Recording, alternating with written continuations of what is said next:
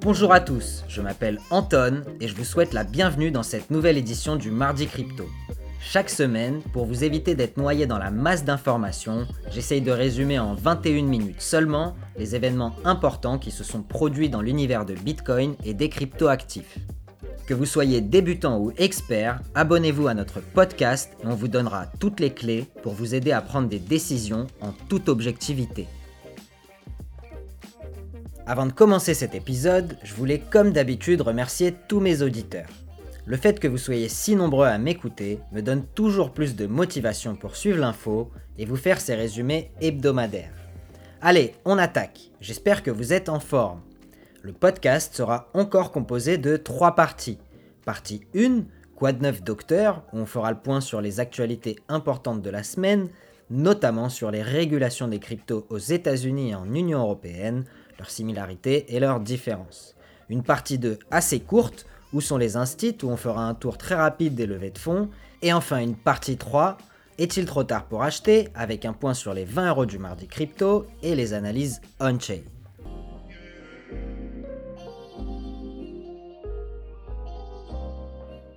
C'est parti pour la partie 1. Les dernières semaines, on a beaucoup traité du sujet de Bitcoin, de son fonctionnement et de son potentiel d'investissement à long terme en tant que nouvelle classe d'actifs, en tant que nouvelle technologie de rupture, au même titre qu'Internet ou la voiture.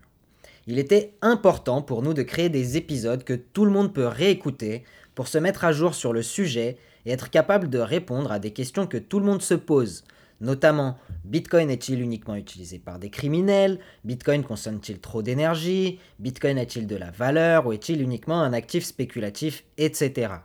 Je pense qu'on a bien fait le tour de ces sujets et si vous voulez vous mettre à jour, je vous recommande l'écoute des épisodes 11 et 13 ainsi que les épisodes de 18 à 26. Cette semaine, on va traiter de la régulation et de la réglementation des cryptoactifs dans les différentes zones géographiques que sont les États-Unis et l'Union européenne. La première actu importante de la semaine, c'est le décret publié par Joe Biden sur la nécessité d'une réglementation des cryptoactifs aux États-Unis. Et la deuxième actu, c'est le vote de la réglementation MICA au Parlement européen qui traite du même sujet. Comme on va le voir, l'approche entre ces deux zones sur les cryptoactifs est fondamentalement différente. D'un côté, on a les États-Unis leader dans l'industrie du minage, avec plus de 35% de la puissance de minage mondiale et un mix énergétique à plus de 50% avec de l'énergie renouvelable. C'est aussi un pays avec 27 millions d'utilisateurs de crypto-monnaies et 9% de sa population totale. 46% de ses utilisateurs l'utilisent pour réaliser des paiements et pas uniquement pour la spéculation.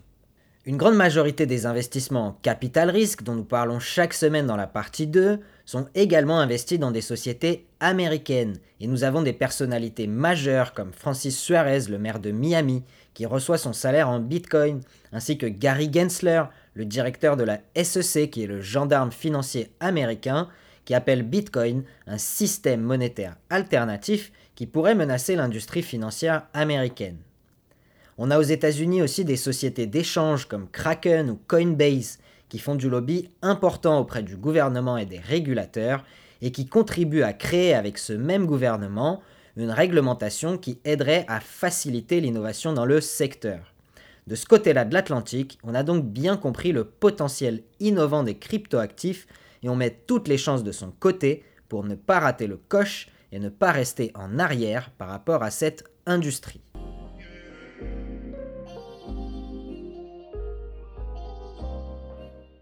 Le décret signé par Joe Biden demande au gouvernement américain d'examiner les risques et les opportunités que présentent les cryptoactifs. L'industrie de la crypto aux États-Unis attendait depuis longtemps ce genre d'action, et elle a été saluée comme un point très positif pour son développement. En effet, les acteurs majeurs de l'industrie ont approuvé ce décret en disant qu'il allait donner de la clarté aux cryptos et ouvrir une grande conversation nationale sur le sujet. En gros, c'est la porte ouverte aux lobbyistes crypto pour engager des conversations avec les membres du gouvernement et les agences gouvernementales. Les acteurs de l'industrie ont comparé ce décret à un décret de 1997 qui avait poussé l'administration américaine à clarifier les grandes lignes de développement de l'Internet commercial. Aujourd'hui, les GAFAM, Google, Amazon, Facebook, Apple, etc., dominent le marché en ligne et l'accompagnement réglementaire aux États-Unis à l'époque y est pour quelque chose. Où sont les sociétés européennes dans ce domaine? On les cherche encore. Et de toute façon, celles qui réussissent finissent finalement par se déplacer vers des régions qui encouragent l'innovation comme les États-Unis. À titre de comparaison, en Europe, à l'époque, en 97, on disait qu'Internet ne marcherait pas, et on avait favorisé le Minitel avec le succès incroyable qu'on lui connaît aujourd'hui. Pour en revenir au décret donc, on peut voir qu'il se focalise sur six points essentiels que l'on retrouve déjà partiellement dans la réglementation du marché financier en général et dont on va détailler les grandes lignes. Ces six points sont la protection des consommateurs et des investisseurs, la stabilité financière, l'activité illicite, la compétitivité des États-Unis au niveau global, l'inclusion financière et l'innovation responsable. Ce décret demande au Trésor américain, qui est l'équivalent de notre ministère de l'économie, dirigé par Bruno Le Maire, ce génie moderne, de faire des analyses et de donner des recommandations sur la crypto, notamment pour s'assurer d'une régulation et d'une surveillance suffisantes afin de prévenir les risques d'instabilité financière que pourraient poser les cryptoactifs en général. On va voir ça avec un tout petit peu plus de détails.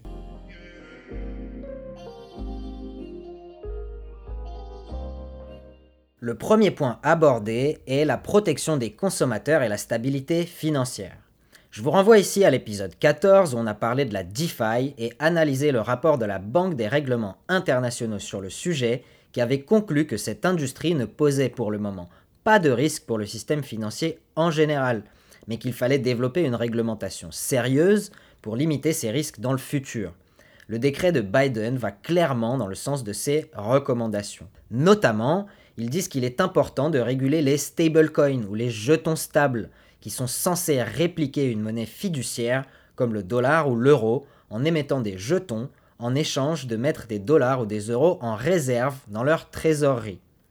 Au final, ce sont des monnaies commerciales de corporations, comme les appellerait Andreas Antonopoulos, qui font directement concurrence aux monnaies des États et qui donc pourraient leur faire perdre de la souveraineté.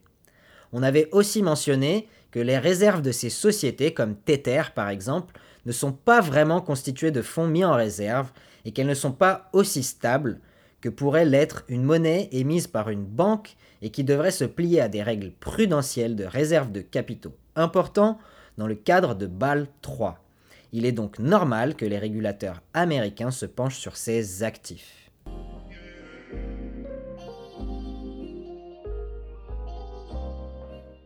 En ce qui concerne la surveillance de l'activité illicite, le décret mentionne également la nécessité de combattre l'activité illégale dans la crypto. On mentionne régulièrement les sociétés CypherTrace ou Chainalysis qui se chargent notamment de traquer l'activité des adresses entre guillemets illégales dans Bitcoin ou Ethereum qui serviraient notamment au blanchiment de capitaux. Un gros boost donc pour toutes les sociétés qui opèrent dans ce secteur de la surveillance et de la sécurité. Personnellement, je ne suis pas un grand fan de la surveillance financière, et on peut voir que Bitcoin et d'autres crypto-monnaies anonymes comme Monero permettent de contourner la surveillance. Mais en termes de développement de l'industrie, il est certain que ça va dans le bon sens et va harmoniser les règles entre l'industrie de la crypto et l'industrie financière classique. Je voudrais ajouter que aujourd'hui, il est plus simple de tracer une activité illicite sur une blockchain publique que de tracer l'activité illicite réalisée avec du cash. Sur Bitcoin, les transactions illégales, c'est 0,15% de toutes les transactions et c'est 6% avec le cash selon les rapports de Chainalysis. C'est exactement contraire à l'argument Bitcoin est utilisé par les criminels parce que les criminels préfèrent les valises de cash.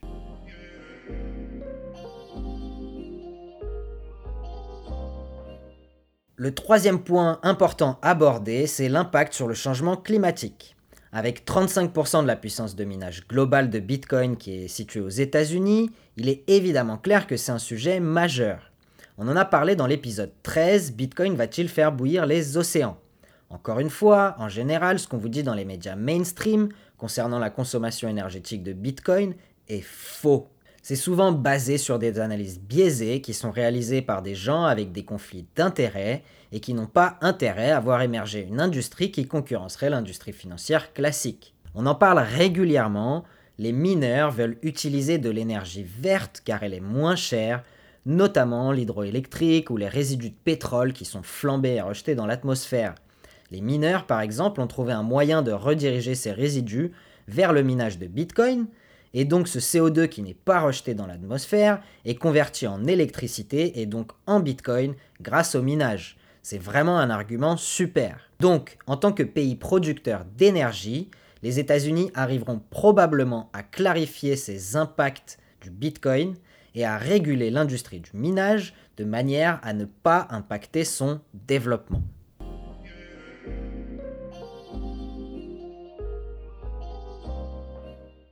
Et enfin, le dernier point important qu'on va aborder, c'est la compétitivité des États-Unis dans les cryptoactifs. L'association Blockchain, qui est un groupement de sociétés américaines actives dans l'univers de la crypto, a salué le décret en disant que Biden a donné aux États-Unis une opportunité de devenir et de rester un leader global pour l'innovation technologique à long terme. Notamment alors que la Chine, qui est un grand concurrent commercial pour les États-Unis, a banni l'industrie du Bitcoin, ce qui revient pour eux à se tirer une balle dans le pied. Souvenez-vous également de l'épisode 21 où on avait parlé que la Russie avait annoncé réguler le marché des cryptoactifs car selon leurs propres mots, essayer de bannir Bitcoin reviendrait à essayer de bannir Internet et que la Russie ne voulait pas rester en retard dans cette industrie de haute technologie. Bref, les États-Unis ont bien compris que la crypto serait bénéfique pour eux en termes de compétitivité internationale et ils vont favoriser le développement de cette industrie.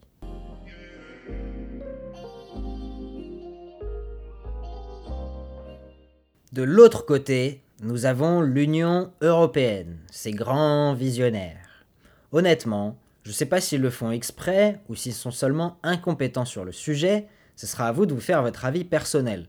Mais ce qui est certain, c'est qu'en termes de tirage de balles dans le pied ou dans la tête, selon ce que vous visualisez le mieux, on est clairement au-dessus de la mêlée.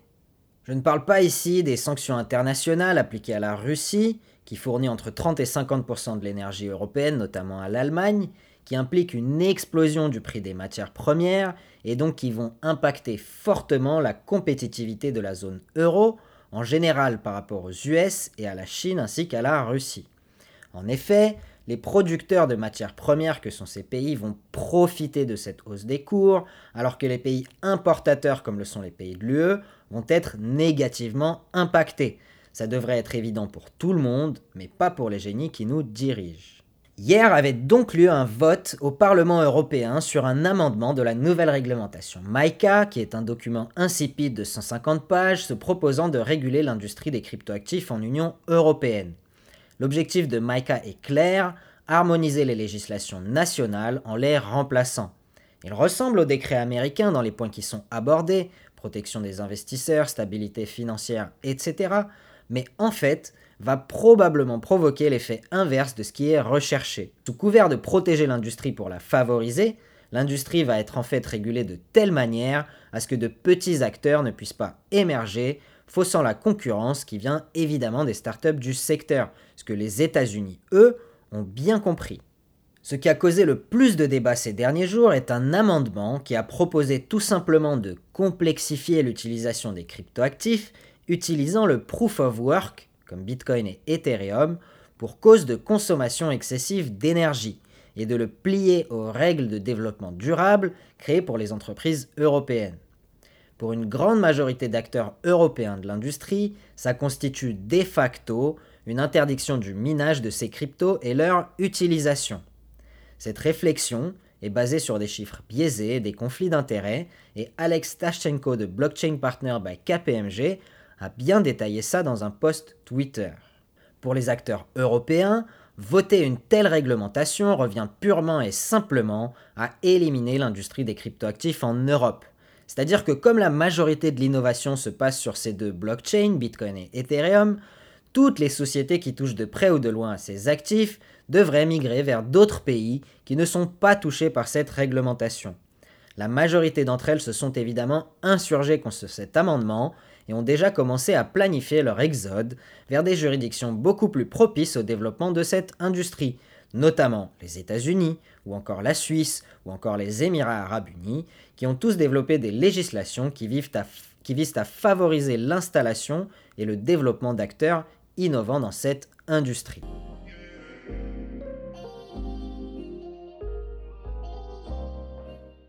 Au final, et heureusement, le Parlement a rejeté le texte et l'amendement dans sa forme à 30 voix contre 24. Je rappelle que le Parlement européen est constitué de 751 membres, et seuls 54 d'entre eux étaient présents au vote. Ça montre vraiment le degré de compréhension et d'implication de nos politiques sur cette industrie de haute technologie. Voilà, c'est tout pour cette partie 1. J'espère que j'ai pu clarifier un petit peu les choses pour vous au sujet de ces réglementations et comment elles vont impacter l'industrie dans les différentes parties du monde. À notre avis, il est clair que d'un côté de l'Atlantique mais aussi en Asie, on va favoriser l'industrie alors que chez nous, on va chercher à la contrôler le plus possible et donc prendre du retard sur son développement.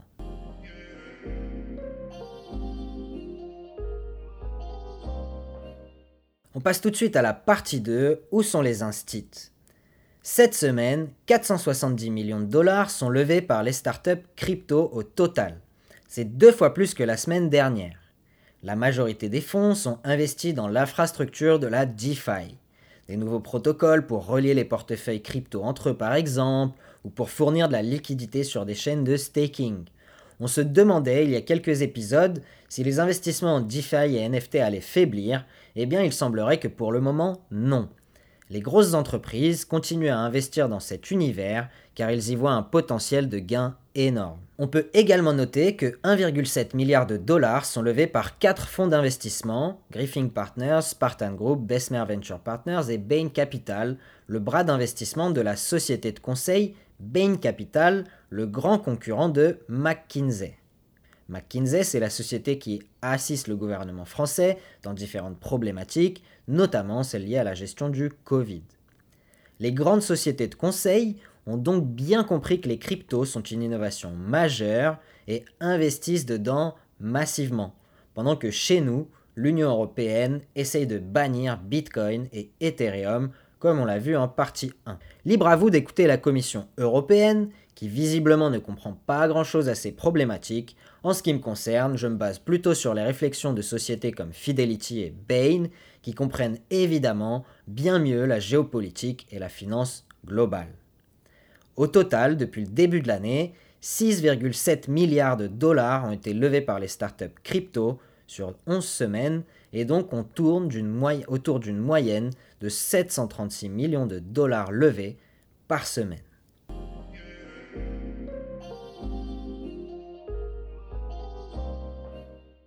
Et on attaque tout de suite la partie 3. Est-il trop tard pour acheter? D'abord, on fait un point sur les 20 euros du mardi crypto. Cette semaine, on investit encore une fois 20 euros de manière virtuelle en suivant notre stratégie d'investissement programmée. Je rappelle que ceci est une expérience d'investissement virtuelle et n'est pas un conseil d'investissement. Ce n'est que le reflet de mon opinion et de mon expérience personnelle et professionnelle acquise dans le monde des cryptoactifs. Je décline toute responsabilité sur les pertes en capital possibles suite à vos investissements. Cette semaine, 20 euros sont investis à 35 513 euros par Bitcoin et on obtient en échange 56 317 Satoshi ou 0,00056 317 Bitcoin. Performance du portefeuille depuis sa création. Capital investi 540 euros. Valeur totale du portefeuille 474 euros. Perte 66 euros ou environ 12%. Si on avait investi tout notre capital en novembre 2021, le portefeuille serait en perte de 50%, alors que là, on est en perte de seulement 12%, et comme on regarde l'actif sur le long terme, c'est plutôt une bonne performance pour nous.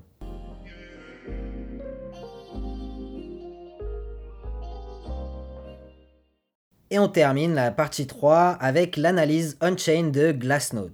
Les données on-chain incluent toutes les transactions qui ont eu lieu sur les blockchains publiques comme Bitcoin ou Ethereum. Ces données regroupent des données de transaction, des données de blocs et des codes de smart contract. L'agrégation et l'analyse de ces données nous donnent une nouvelle manière de faire de l'analyse fondamentale. assez similaire à l'analyse fondamentale qui est faite dans la finance traditionnelle, dans laquelle on regarde par exemple les rachats d'actions et les quantités d'actions détenues par les gros porteurs. La grosse différence, c'est que les blockchains publiques sont complètement transparentes et ces données sont disponibles 24 heures sur 24 et 7 jours sur 7. Glassnode nous dit cette semaine que le prix de Bitcoin continue de consolider en restant dans un intervalle entre 37 000 et 42 000. Le marché se trouve dans un équilibre délicat et est notamment influencé par les événements géopolitiques qui se produisent et créent de l'incertitude sur le futur. Deux ans ont déjà passé depuis le dernier événement de capitulation de mars 2020 qui a vu le prix de Bitcoin baisser de 52%, passant de 8000 dollars à 4000 dollars en l'espace de deux jours, et qui avait marqué la fin du marché baissier du cycle précédent. Ce genre d'événement de capitulation signifie souvent une élimination des derniers spéculateurs vendeurs restants avant de retourner le marché vers un scénario de hausse. Glassnode regarde donc cette semaine cet équilibre et essaye d'évaluer où on se trouve dans le cycle et si on se trouve près de la fin du marché baissier qu'on estime entamé en mai 2021. Quels sont les points importants qui ressortent de leur analyse? Premièrement, les risques macroéconomiques pèsent sur le marché, mais on peut remarquer des tendances d'accumulation à court terme par les acteurs de marché. Deuxièmement, les coins détenus par les détenteurs long terme n'indiquent pas une perte de conviction dans la classe d'actifs, c'est-à-dire qu'il n'y a pas plus de ventes par les détenteurs long terme que d'habitude. Troisièmement, 82% de l'offre détenue par les détenteurs court terme, soit environ 2,5 millions de coins sur 21 millions, est en perte non réalisée, de la même manière que notre portefeuille du 20 euros du mardi crypto est en perte non réalisée tant qu'on ne l'a pas vendu. Alors que la quantité totale de Bitcoin détenue par les détenteurs long terme est presque au plus haut historique. Quatrièmement, la proportion de coins détenus par ces détenteurs court terme est au plus bas historique, ce qui indique que le hodling est la stratégie préférée dans ce marché. Historiquement, c'est associé avec la fin des marchés baissiers dans Bitcoin et c'est positif pour le futur en termes de prix. Et enfin, un dernier indicateur intéressant, c'est de voir que les détenteurs long terme ajoutent des coins à leur trésorerie 7 fois plus vite que les bitcoins ne sont émis. Je rappelle que 900 bitcoins sont émis par jour et donc les détenteurs long terme achètent 7 fois plus de coins qu'il, y en a qui sont émis sur le marché. Dans l'épisode 18, on avait parlé de Bill Miller, un investisseur légendaire de Wall Street qui nous avait notamment parlé du potentiel d'appréciation de Bitcoin à long terme. En effet, il avait dit que si la demande pour les nouveaux Bitcoins dépassait son taux d'inflation annuel, soit 1,78%, alors, vu que l'offre est fixe, le prix devrait inévitablement augmenter. Ici, on voit qu'il y a 7 fois plus de demandes que d'offres sur le marché, c'est donc plus que le taux d'inflation annuel, et c'est un point extrêmement positif sur le long terme.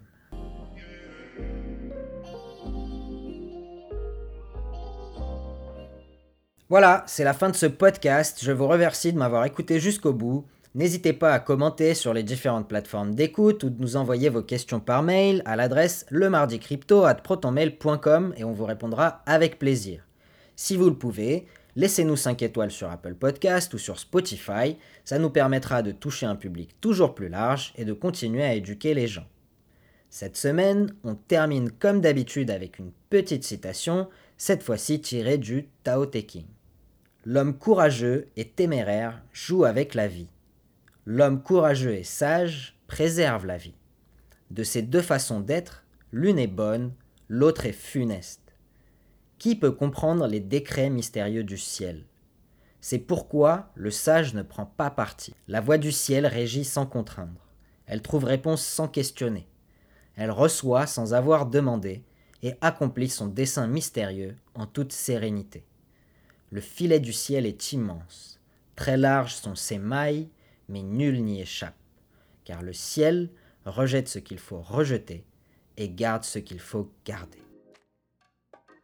C'est tout pour aujourd'hui. Investissez de manière responsable, passez une excellente semaine et je vous dis à la semaine prochaine.